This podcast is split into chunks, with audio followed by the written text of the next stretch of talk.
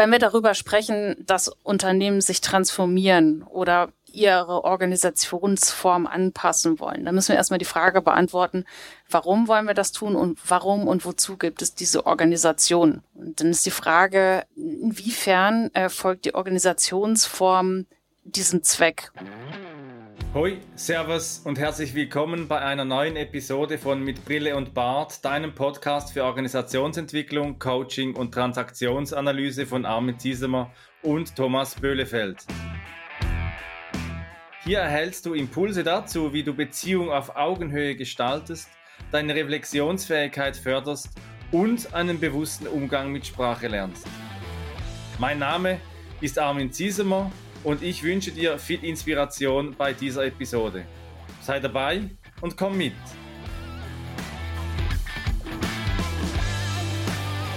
Ja, hallo, liebe treue und neue Hörerinnen und Hörer des Podcasts mit Brille und Bart. Wir wollen heute philosophieren und zwar philosophieren über Darstellung von Organisation und was heißt eigentlich Organisation.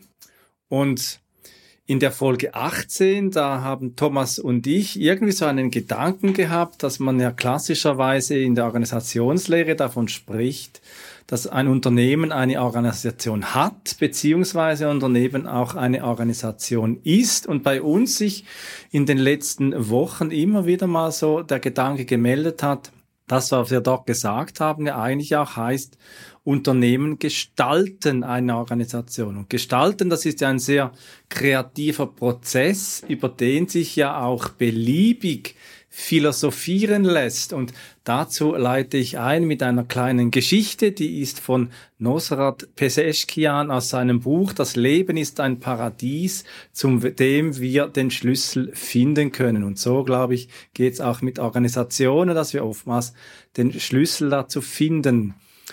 Die Geschichte lautet folgendermaßen, die Peseschkian hier erzählt, und sie erzählt von einem Sohn, der an der Universität Philosophie studiert hatte und nach Hause zurückkehrt. Und der Vater bereitete ihm einen herzlichen Empfang und ein gutes Essen, Wein wurde getrunken und der Vater sagte, was hast du an der Universität studiert, mein Sohn? Philosophie. Ah, und was ist sie dir nütze, die Philosophie? Oh, die Philosophie ist zu vielem Nütze, erwiderte der junge Mann. Nimm zum Beispiel diesen gebratenen Hahn. Für gewöhnliche Menschen ist es nur ein gewöhnlicher, ein konkreter Hahn. Für uns Philosophen jedoch sind es zwei Hähne, ein konkreter und ein abstrakter Hahn. Aha. Ich hätte nicht gedacht, dass die Philosophie so nützlich ist, sagte der Vater darauf. Gut, Machen wir es so. Ich esse den konkreten Hahn und du verspeist den abstrakten. Thomas, hallo! Heute zur Folge 25 mit dieser kleinen Geschichte von Peseschkian. Moin Armin und moin da draußen. Ja, du hast ja schon gesagt, die Folge 18, da haben wir uns dran zurückerinnert und das war unsere Plumpsack-Folge, äh, wo man so ein bisschen mit Verantwortung äh, hin und her schiebt und die nicht wirklich nimmt und dabei vergisst, äh, konkrete Gestaltung vorzunehmen in Organisationen und nicht nur abstrakte. Und das hat mich daran erinnert, dass Anke, das ist die Gründerin von Commitment, in einer früheren Zeit mal mit Studierenden so eine Studie darüber hatte, welche Organisationsformen es gibt, also alternative Organisationsformen, um Organisationen zu gestalten. Und deswegen ist sie heute unser Gast. Hallo Anke, herzlich willkommen. Juhu, da freue ich mich. Ein moin. Gast wieder mal dabei. Hallo Anke. moin Thomas, moin Armin. Ich freue mich total hier zu sein. Bin eine Hörerin der ersten Stunde und jetzt habe ich es tatsächlich hier reingeschafft. Hallo Anke, dann erklär doch mal unseren äh, Zuhörern und Zuhörern, was du so machst und woher du kommst. Ja, was mache ich zurzeit? Ich bin äh, Gründerin und Geschäftsführerin, eine der Gründerinnen, eine der Geschäftsführerinnen von Commitment. Wir begleiten Veränderungsvorhaben von und mit Organisationen und gestalten sie. Ne? Ich gehe auf das Gestalten ein, weil das war ja so dein Wording auch vorhin, Armin. Und das mache ich im Prinzip schon mein ganzes Leben lang in verschiedenen Zusammenhängen und in verschiedenen Organisationen, von kleinen Startups bis ähm, Konzernumfeld, aber immer mit dem Schwerpunkt auf digitale Transformation, weil viele Unternehmen sind schon digitalisiert, aber noch nicht transformiert. Das sind ja, wir, wir sind ja heute auch ein bisschen am Philosophieren und du sagst digitalisiert, das ist für mich manchmal noch so greifbar und dann nimmst du das Wort transformiert. Wie, was kann ich mir unter deinem Verständnis von Transformation vorstellen? Also Transformation steht für mich als gesunde Mitte zwischen Evolution und Revolution. Wir sprechen ja oft davon, dass Unternehmen oder Organisationsentwicklung ein evolutionärer Prozess ist. Das halte ich für gefährlich, weil Evolution ist dann erfolgreich, wenn irgendwas überlebt und es ist Zufall. Revolution ist gekennzeichnet durch dramatische Umstürze und oft durch eine Restitution, die hinterher folgt und die Dinge nicht unbedingt besser macht, als das ganz viele mutige Re Revolutionäre sich gewünscht haben. Und Transformation ist eine gezielte und bewusste Umgestaltung von Organisationen, so dass sie, die Soziologen würden sagen, wie denn ihre Eigenlogik als Unternehmen funktionieren können. Also ein bisschen konkreter, wenn wir über Digitalisierung sprechen, heißt es, dass sich der Markt ändert, dass sich Geschäftsmodelle ändern und entsprechend sich auch Unternehmen ändern müssen, von ihrem Geschäftsmodell bis hin zur Organisationsstruktur, um da erfolgreich zu sein. Das verstehe ich unter Transformation. Ich habe das ja jetzt mitbekommen, weil ich Teil von Commitment bin, dass ihr zur Gründung halt auch nach der geeigneten äh, Gesellschaftsform gesucht habt und da viel geforscht habt und wohl auch auf Schwierigkeiten gestoßen seid, juristisch, was da möglich ist und was nicht. Und jetzt gibt's ja dieses äh, Forschungsprojekt auch, was du begleitet hast, Anke. Und ähm, mhm. ist das irgendwie miteinander verknüpft oder wie ist es dazu gekommen? Möchtest du das Forschungsprojekt vielleicht kurz erklären? Das ist definitiv miteinander verknüpft, denn als wir 2016 Commitment gegründet haben, das ist aus der Idee raus passiert, ein demokratisches und partizipatives Unternehmen zu gründen. Und jetzt kann man sich überlegen, was heißt das für uns? Also beispielsweise, ähm, das Unternehmen gehört denen, die für das Unternehmen arbeiten und alle bestimmen mit. Und dann fragst du dich, wie geht denn das eigentlich vor dem Hintergrund des bestehenden Gesellschaftsrechts, Arbeitsrechts, Steuerrechts und also die Fragen, mit denen man sich auseinandersetzt, wenn man so ein Unternehmen gründet? Und Gesellschaftsform ist ein Baustein von Organisationsformen, aber ein ganz wichtiger, wenn du es wirklich ernst nehmen willst mit einem Unternehmen. Also ich habe das Beispiel gebracht, das Unternehmen gehört den Menschen, die fürs Arbeiten. Also welche Rechtsform passt da eigentlich und wie baut man die Organisation da drumherum? Und damit mit ganz vielen Menschen damals schon gesprochen, was gibt's dann für Möglichkeiten? Wie machen das andere? Also beispielsweise auch Bernd Österreich von NextU, der ja beispielsweise sein Unternehmen Ose an seine Mitarbeitenden verkauft hat. Wir haben mit Uwe Lübbermann gesprochen vom Premium-Kollektiv, die nochmal ein ganz anderes Organisationsmodell haben und haben überlegt, was ist denn für uns der richtige Weg? Und weil wir mit so vielen Menschen gesprochen haben, die irgendwas anders gemacht haben, ist uns aufgefallen, es gibt immer mehr Unternehmen da draußen, in der echten Welt, die versuchen, ihre Organisation anders zu bauen, anders zu gestalten. Das war meine Motivation zu sagen, das müsste man mal beforschen und zwar auch in der Tüdelchen äh, klassischen BWL. Und so ist es zu diesem Forschungsprojekt gekommen, was wir zusammen mit der Hochschule der Medien in Stuttgart gemacht haben. Toll, du hast gesagt, ja, da draußen in der echten Welt, wenn ich so höre, BWL-Studium, dann kommt mir so ein bisschen schön geistige BWL mit Erfolgsfaktoren formulieren und dann so das klassische, äh, die Organisationslehre in den Sinn und dann die große Hilflosigkeit. Wie wird dann das eben in die konkrete, in die echte Welt da draußen übertragen? Was habt ihr denn bei dieser Forschungsarbeit da herausgefunden? Das jetzt zusammenfassen wird eine echte Herausforderung, aber ich versuch's mal. Wir sind so gestartet, wie wir das auch an anderer Stelle tun, Start Where You Are. Also was haben wir denn in der klassischen BWL? Also wie kann man denn eigentlich Unternehmen beschreiben? Wie werden die beschrieben? Ne, so situative Merkmale wie Größe, Mitarbeitendenanzahl und so weiter. Haben dann aber auch geguckt, was machen die gegebenenfalls anders? Wie wichtig ist beispielsweise Kultur? Wie funktioniert Entscheiden in dem Unternehmen? Wie funktioniert Geschäftsführung oder Führung überhaupt in dem Unternehmen? Das haben wir uns angeguckt und haben dann herausgefunden, dass Kultur eine entscheidende gestaltende Bedingung dafür ist, dass und wie Unternehmen funktionieren und wie Organisationen gebaut werden. Also Kultur wirkt bedingend und gestaltend auf die Organisationsstrukturen. Die werden so gebaut, dass sie die Reason Why, ähm, also den Purpose des Unternehmens, in die Struktur mit rein transportieren. Das wird vermutlich ein bisschen plastischer, wenn wir uns überlegen, wie kann Führung funktionieren, wie kann die Verteilung von Unternehmensanteilen funktionieren. Wenn ich das demokratisch machen möchte, dann wird relativ schnell klar, dass eine klassische Pyramide als Struktur das nicht abbilden wird. Und auch eine klassische mhm. GmbH, in der es eine Geschäftsführung gibt, die entscheidet und auf die viel zuläuft, kann das nicht darstellen. Da muss was Neues her.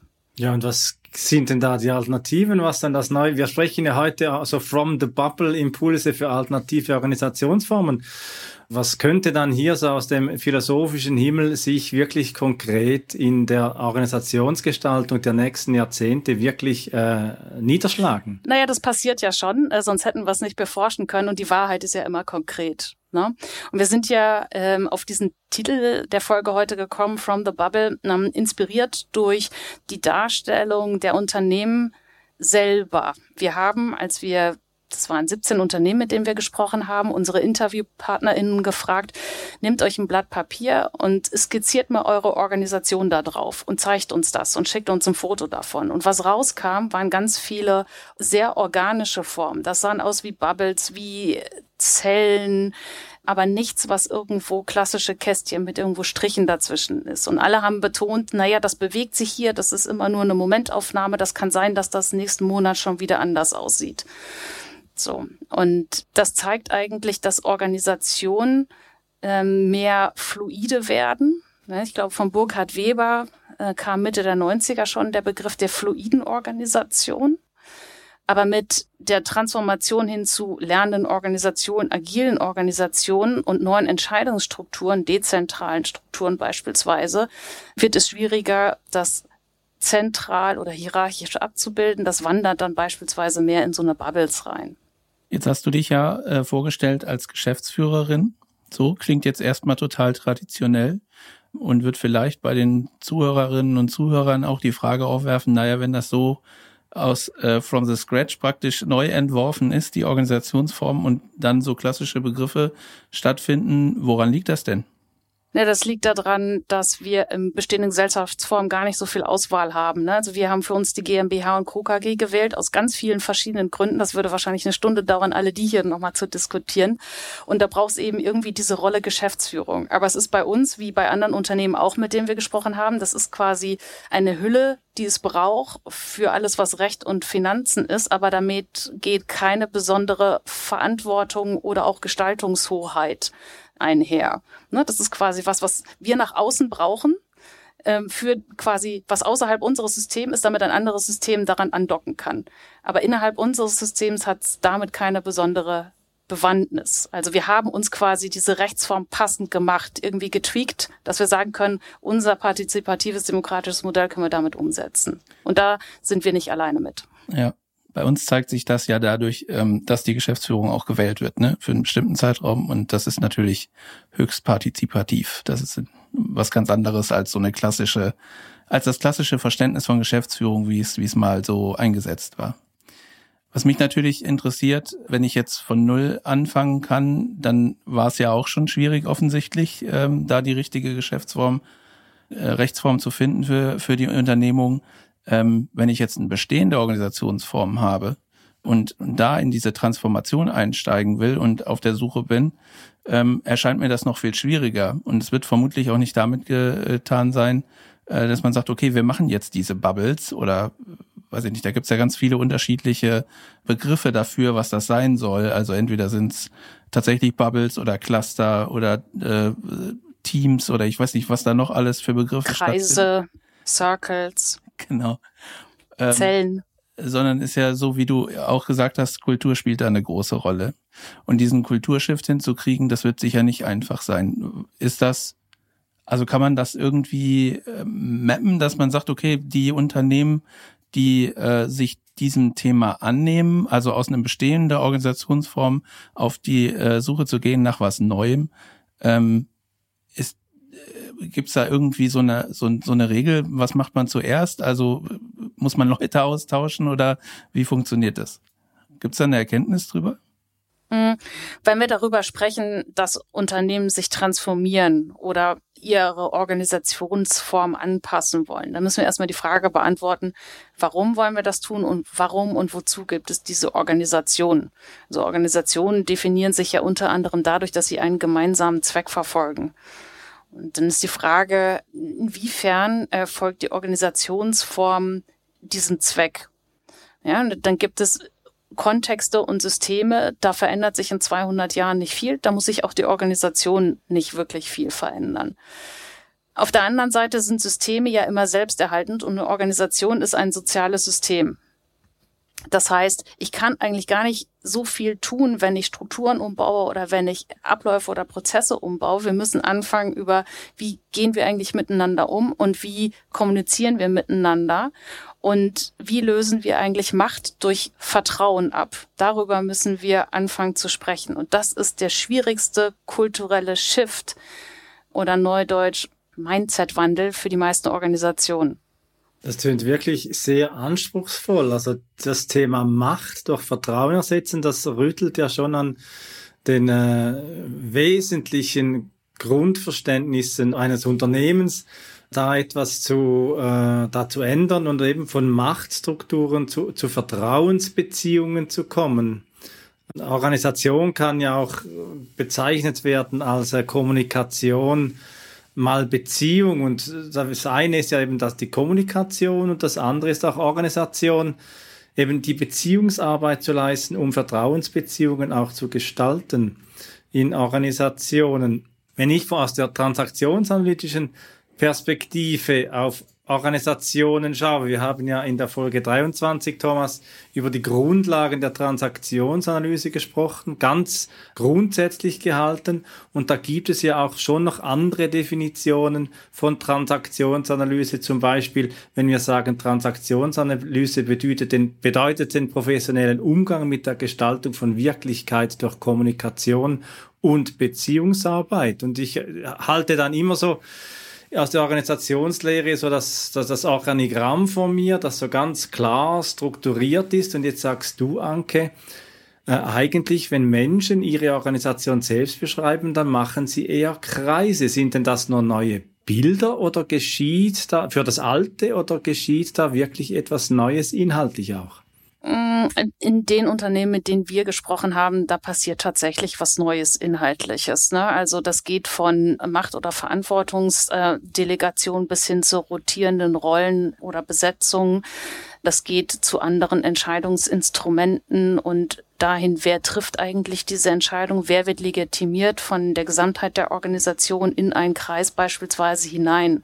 Es nützt nichts, wenn ich sage, ich äh, mache jetzt hier Kreise statt Abteilung, aber eigentlich funktioniert die Organisation so, wie sie nach wie vor organisiert äh, war oder ist dann bringt das alles nichts. Ne? Also wenn wir echte dezentrale Entscheidungswege haben, wenn wir, wie viele Unternehmen das tun, also die von, von denen, mit denen wir gesprochen haben, waren 80 Prozent auf Konsens oder Consent-Driven Decision unterwegs, so ähnlich wie wir das selbst auch machen, dann ist das ein ganz anderer Weg, wie eine Organisation geführt wird oder wer Entscheidungen trifft. Ähm, und das ist dann eine echte Veränderung die Art der Zusammenarbeit ist das, was entscheidend ist. Und ob das jetzt eine Pyramide ist oder ob das jetzt Bubbles sind, ist erstmal unerheblich, solange es ermöglicht, dass Entscheidungen beispielsweise im Konsent getroffen werden oder da getroffen werden, wo das Wissen ist und wo die Information ankommt und nicht qua Position beispielsweise. Und das entspricht ja auch dem Verständnis, was in der systemischen Organisationsentwicklung äh, darunter zusammengefasst wird, dass man sagt, okay, bestimmte Anstöße von außen, also äußere Einflüsse, beeinflussen nicht zwingend die Organisation als solche, sondern dadurch, dass man, wie du sagst, die Entscheidungswege verändert und auch äh, festlegt, wie so die Verantwortungen verteilt werden. Und je mehr dezentral oder auch autonom ich diese Einheiten mache, desto anders reagiert dann auch die äh, Organisation auf bestimmte Einflüsse von außen. Also die werden anders wahrgenommen, die führen zu einer anderen Reaktion und dadurch verändert sich auch das Verhalten insgesamt dieses Systems. Das passt da schon mit überein, finde ich. Wir hatten in einem Vorgespräch mal festgestellt, du hattest ein Beispiel, wo man sagt, okay, das ist so behördenähnlich, wenn ich das so ganz vorsichtig sagen darf. Und ähm, das hat mich tatsächlich total beeindruckt, weil das eine, eine Stelle ist oder eine, eine Organisationsform ist, ähm, wo ich das jetzt nicht so ohne weiteres erwartet hätte. Magst du da kurz was zu erzählen, bitte? Ich ähm, hätte das auch nicht erwartet. Das war tatsächlich ein, ein Ansprechpartner aus einer Industrie- und Handelskammer. Und äh, was er gemacht hat, als, als er gewählt wurde oder als er eingesetzt wurde als Hauptgeschäftsführer, ist als erstes mal alle Positionen und Gremien abgeschafft. Also wenn man jetzt sich ein bisschen in Organisationen auskennt, dann merkt man, damit macht man sich erstmal keine Freunde. Das wollte er auch gar nicht, sondern er hat gesagt, was ist denn eigentlich unser Sinn oder was ist unser Zweck? Warum, warum existieren wir? Was liefern wir quasi für unsere Stakeholder nach außen? Und tun eigentlich die Menschen in dieser Organisation das, was sie wirklich gut können, um diesen Zweck zu erfüllen und stellt fest, nee, diese Struktur, wie wir sie bis dato hatten, mit Bereichen und Abteilungen, die passt überhaupt nicht dazu. Also haben sie ihren Zweck in Kompetenzfelder aufgeteilt, auch auf einem Kreismodell tatsächlich. Und die Mitarbeitenden, die haben sich tatsächlich selber zugeordnet. Und stellt sich raus, es gab auch nicht irgendwie einen, einen Bereich, nennen wir mal den lila Bereich, den alle toll fanden und den orangenen Bereich, den alle doof fanden, sondern diese Art von Selbstorganisation. Mitarbeitende ordnen sich selber den Kompetenzfeldern zu, wo sie sagen, die müssen wir erfüllen, um unseren Zweck als Organisation nach außen unseren Stakeholdern gegenüber zu erfüllen. Das hat funktioniert, weil sie selber in die Verantwortung gegangen sind, haben gesehen, das Kompetenzfeld ist noch nicht besetzt. Dann gab es einen kurzen Dialog untereinander miteinander und sie haben rausgefunden, okay, das müssen wir noch besetzen. Ne, also es ist überhaupt nicht das passiert, was man erwarten könnte, wenn du das in der Organisation erzählst. Nee, dann machen doch wo alle nur noch darauf, worauf sie Lust haben. Nee, die haben die Verantwortung angenommen und diese Kompetenzfelder auch mit ausreichend Kapazitäten besetzt. Ja, ich höre jetzt von dir zwei Schlüsselbegriffe heute. Der eine ist Vertrauen in Beziehungen schaffen und der andere heißt Verantwortung übernehmen. Ja, wenn ich, wenn ich mal was auf Organisationen schaue, dann merke ich heute gerade aus der Perspektive der betrieblichen Gesundheit, dass beides irgendwo äh, mangelt. In, diesen, in dieser Forschungsarbeit, die ihr da durchgeführt habt, gibt es da irgend äh, Ansätze dazu oder Ideen dazu, wie man äh, Vertrauen und Eigenverantwortung in Organisationen stärken kann? Also von unserer Betrachtung her war das nicht die Frage, mit der wir uns beschäftigt haben. Was allerdings auch eine der zentralen Erkenntnisse war, dass ein äh, bewusster Invest von allen Organisationen in ihre Kultur und in das, was und wie ihre Zusammenarbeit ähm, getätigt wird. Also sie begreifen diese interne Entwicklung und wo wollen wir denn eigentlich wie entscheiden, wie wollen wir zusammenarbeiten und wie bilden wir das auch in unseren Prozessen ab. Und zwar geleitet durch unsere Werte, Teamnorms, Handlungsmaximen, Guiding Principles, dass das ein kontinuierlicher Prozess ist, der auch regelmäßig Gegenstand einer Review ist und immer wieder in Iterationen passiert. Also die Organisationen entwickeln sich ständig weiter. Also das ist tatsächlich so, eine, so ein Vektor, ne? so eine Suchbewegung hin zu dem, was gerade passt. Also das kann ich sagen und äh, das kam eigentlich bis auf eine Organisation auch überall raus. Das finde ich schön, dass du das, den Begriff Suchbewegung aufnimmst. Also aus meiner Erfahrung, aus meiner Arbeit ist ein weiterer, eine weitere Herausforderung vom Wechsel von einem konventionellen, klassischen Organisationsverständnis eben auch in ein fluides Verständnis. Wir haben das schon mal ein bisschen aufgenommen. Zu Beginn dass Organisation sich eben auch mehr als experimentelle Suchbewegung und als Abenteuer äh, versteht und nicht einfach eigentlich als, als etwas festgesetztes oder festgegebenes, sondern dass auch das eigene Denken, um es äh, mit der Idee auch der Transaktionsanalyse zu beschreiben, dass die Anforderung an das eigene Denken und die Selbstwirksamkeit auch ganz neue Passungsphänomene für Mitarbeitende, für Mitgestalter. Wir sprechen ja heute eben über Gestaltung von Organisationen, auch äh, beitragen müssen, um in so einer Organisation auch äh, sich selber entfalten zu können. Ja, ganz richtig. Also kann ich nur zustimmen. Was wir mitgenommen haben aus unserem Forschungsprojekt, das haben wir zusammengefasst unter Organisationsstrukturen und deren Beschreibung.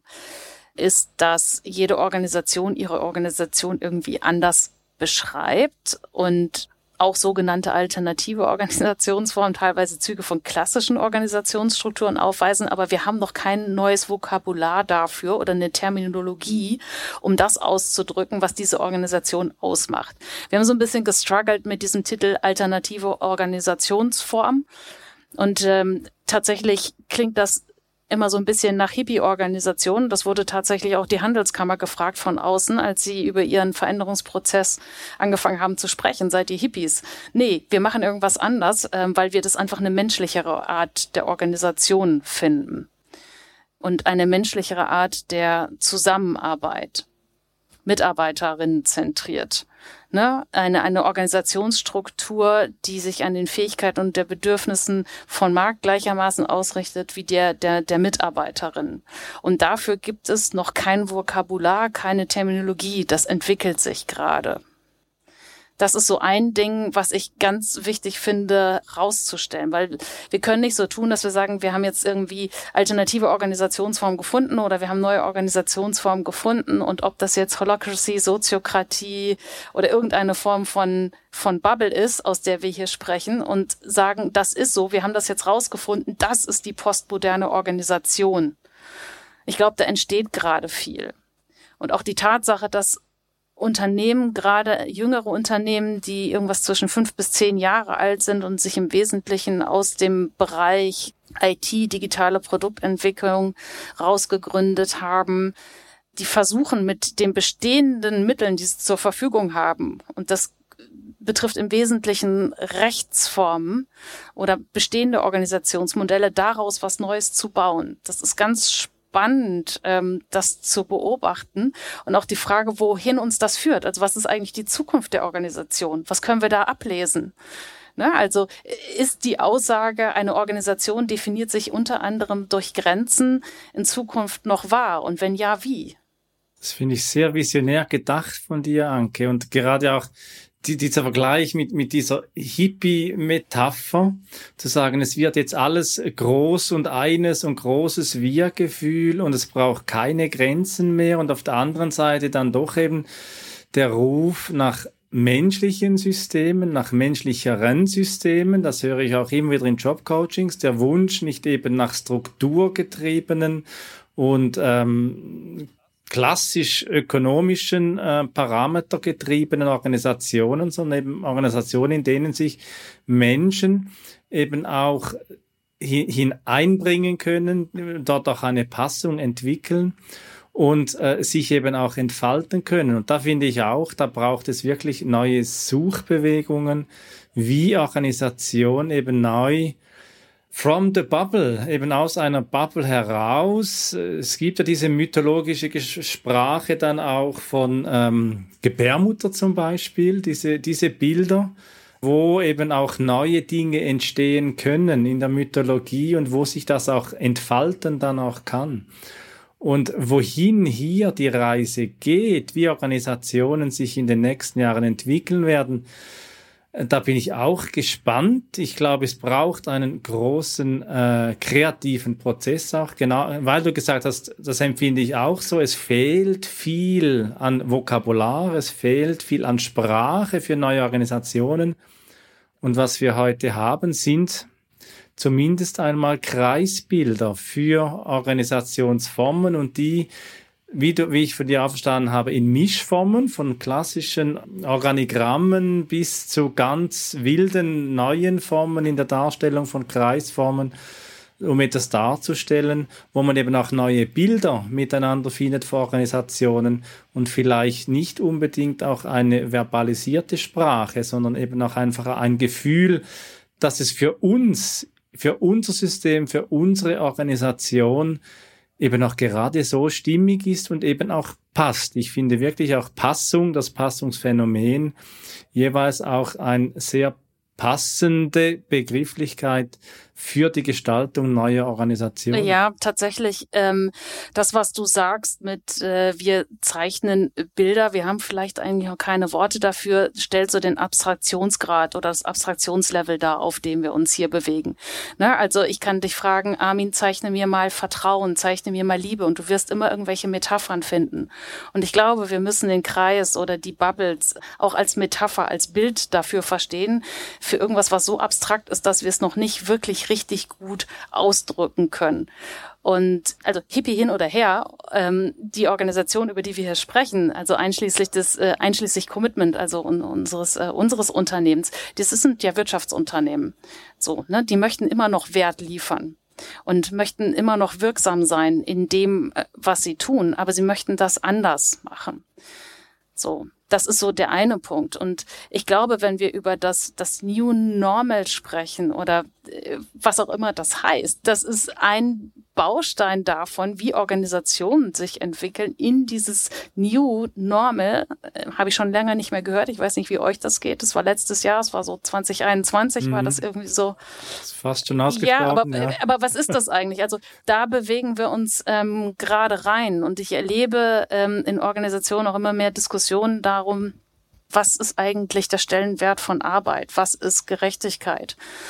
Wie wollen wir das in unserer Organisation abbilden? Und das sind die Fragen, über die wir gerade nachdenken müssen. Ne? Das ist auch getrieben beispielsweise dadurch, dass Menschen, gerade junge Menschen, nicht mehr in Organisationen arbeiten möchten, die nicht sehr gut begründen können, was sie tun und wie sie zusammenarbeiten. Was ich jetzt im Gespräch aber auch mitnehme, ist, ähm, dass dieser Freiheitsdrang, den man da eventuell hat oder den Unternehmen äh, haben, um vielleicht äh, Partizipation mehr möglich zu machen als jetzt, häufig gar nicht oder gerade bei Neugründungen gar nicht an den eigenen Grenzen scheitert, sondern auch an äh, Grenzen, die sozusagen von Gesetzes wegen vorgegeben sind. Also es gibt bestimmte Rechtsformen und äh, die müssen verwendet werden und da ist äh, halt die Suche deutlich schwieriger innerhalb dieser Grenzen was zu machen und was Gutes zu finden, auch wenn man die Leute dafür hat, so also die das dann unterstützen als als als äh, diejenigen, die partizipieren dürfen. Und das ist natürlich so eine Sache, wo hat man sozusagen noch Einfluss? Also wo, wo kann man als Unternehmen tatsächlich aktiv mitgestalten? Vielleicht kann man den Einfluss auch ein bisschen ausweiten und sich mehr einbringen in Ideen, was das betrifft.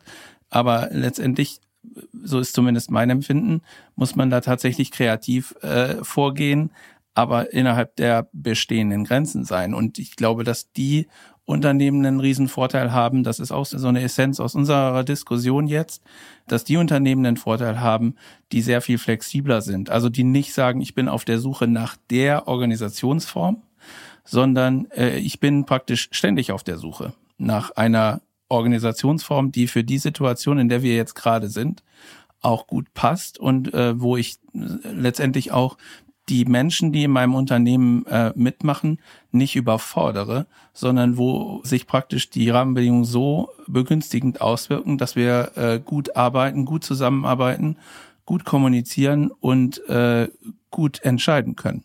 Exakt. Das hast du wunderschön ausgedrückt, wirklich. Also es, wir haben heute, ich habe heute so viel gelernt, Anke, über deine Gedanken, deine Gedankenwelt, wo du dich bewegst. Thomas, auch von dir wieder ganz viele wertvolle Impulse erhalten und auch du, wenn du zuhörst, liebe Hörerin, lieber Hörer, hoffe ich, dass du äh, aus unserem Austausch äh, viel mitnehmen kannst für deine Organisationsentwicklung, für deine Organisationsgestaltung, wie wir immer mehr zum Schluss kommen, dass wir eben nicht nur einfach entwickeln, sondern eben auch gestalten und gestaltend wirken in der Organisation. Und ich meine, das braucht eine ganz neue Form auch von professionellem Selbstverständnis, geht bis in den Bildungsbereich hinein. Und in der nächsten Folge, dann der Folge 26 von Mit Brille und Bart, gehen Thomas und ich der Frage nach, oder der, dem Thema nach, I become professional. Was heißt es, professionell zu werden? Was heißt es, Professionalität zu entwickeln? Und da denken wir vielleicht auch dann äh, zurück an das, was wir heute miteinander zusammengetragen ha haben, Anke und Thomas. Wie zeigt sich denn das in Organisationsformen und in der Organisationsentwicklung und vielleicht machen wir einmal eine nächste Folge dann noch, Anke, dazu. Was könnten neue Begrifflichkeiten und eine neue Sprache sein, wenn es über Metaphern hinausgeht für Organisationsformen? Wäre vielleicht auch mal noch eine Forschungsfrage für eine weiterführende Forschung. Absolut. Ich habe da Bock drauf. Macht ihr mit? Da bin ich dabei. Auf jeden Fall. Dann wünsche ich dir, liebe Hörerin, lieber Hörer, eine gute Zeit. Bleib gesund, komm mit und, und verbinde Perspektiven. Wenn dir diese Episode von Mit Brille und Bart gefallen hat, dann zeig uns das mit deinem Like und abonniere gleich den Kanal, damit du keine Folge verpasst. Alle Links zur Folge findest du in den Show Notes. Da findest du auch unsere Kontaktdaten, wenn du uns etwas mitteilen möchtest. Wir sind verfügbar in Deutschland, Österreich, der Schweiz und natürlich remote, wenn du Orientierung und Begleitung für deine Veränderungsprozesse suchst. Teile diesen Podcast mit Menschen, die davon profitieren können und lass eine Rezension bei Apple Podcast da. Ich bin Armin und wünsche dir bis zur nächsten Episode eine gute Zeit. Komm mit und verbinde Perspektiven.